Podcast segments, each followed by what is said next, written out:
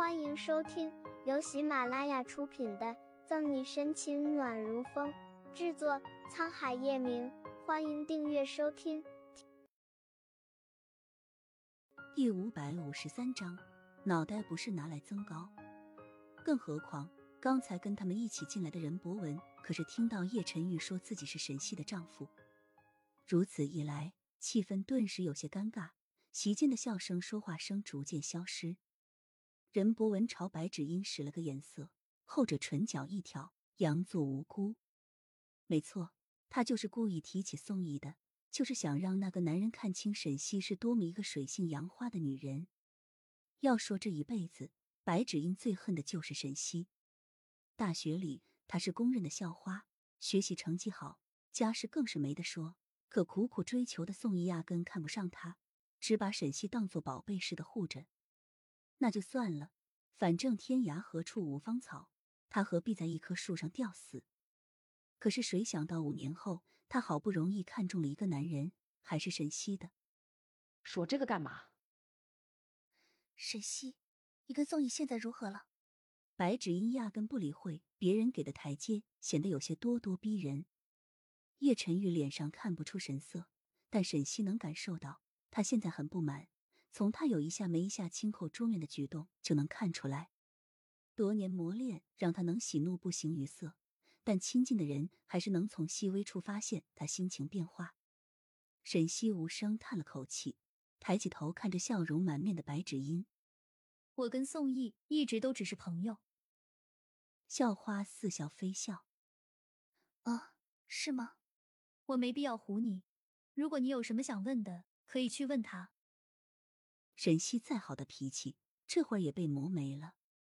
他哪里不知道白芷英这是诚心找茬，但他没有心思去应付。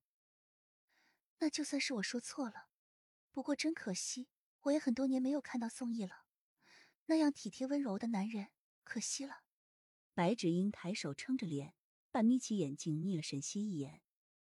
好不容易这段小插曲过去，班长笑着打圆场，将冷下去的气氛又调动起来。沈西微微侧过身子，看着身旁气压极低的男人，心知不好。叶晨玉并没有表现出任何的不悦，俊俏的脸庞上覆着冰，行为得体，挑不出半分错。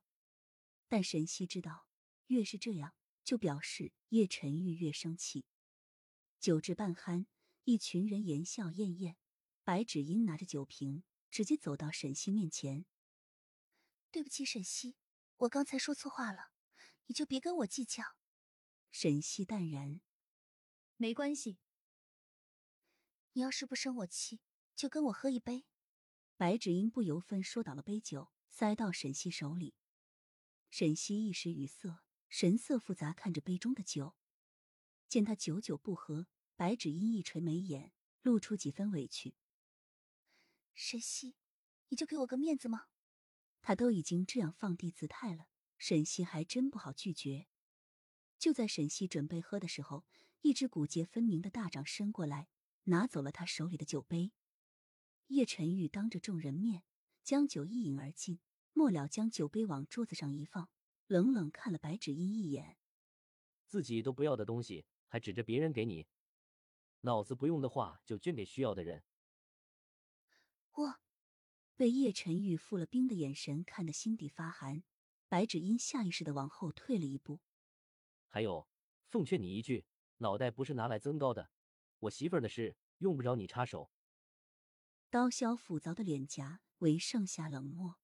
叶晨玉的声音低沉阴哑，如同死神扼住白芷音的喉咙，让他脸色一白再白，说不出话。哈哈哈，没事没事，大家都是闹着玩嘛。气氛诡异，空气凝结。秦岭站出来打圆场，小溪，我们过去。不看白芷音，叶晨玉握住沈西的手，拉着他重新找了个位置，望着沈西和叶晨玉俊男靓女的背影，白芷音眼里浮现着恶毒和嫉恨，紧紧的攥住拳头。一番闹剧过后，聚会慢慢回归了平静。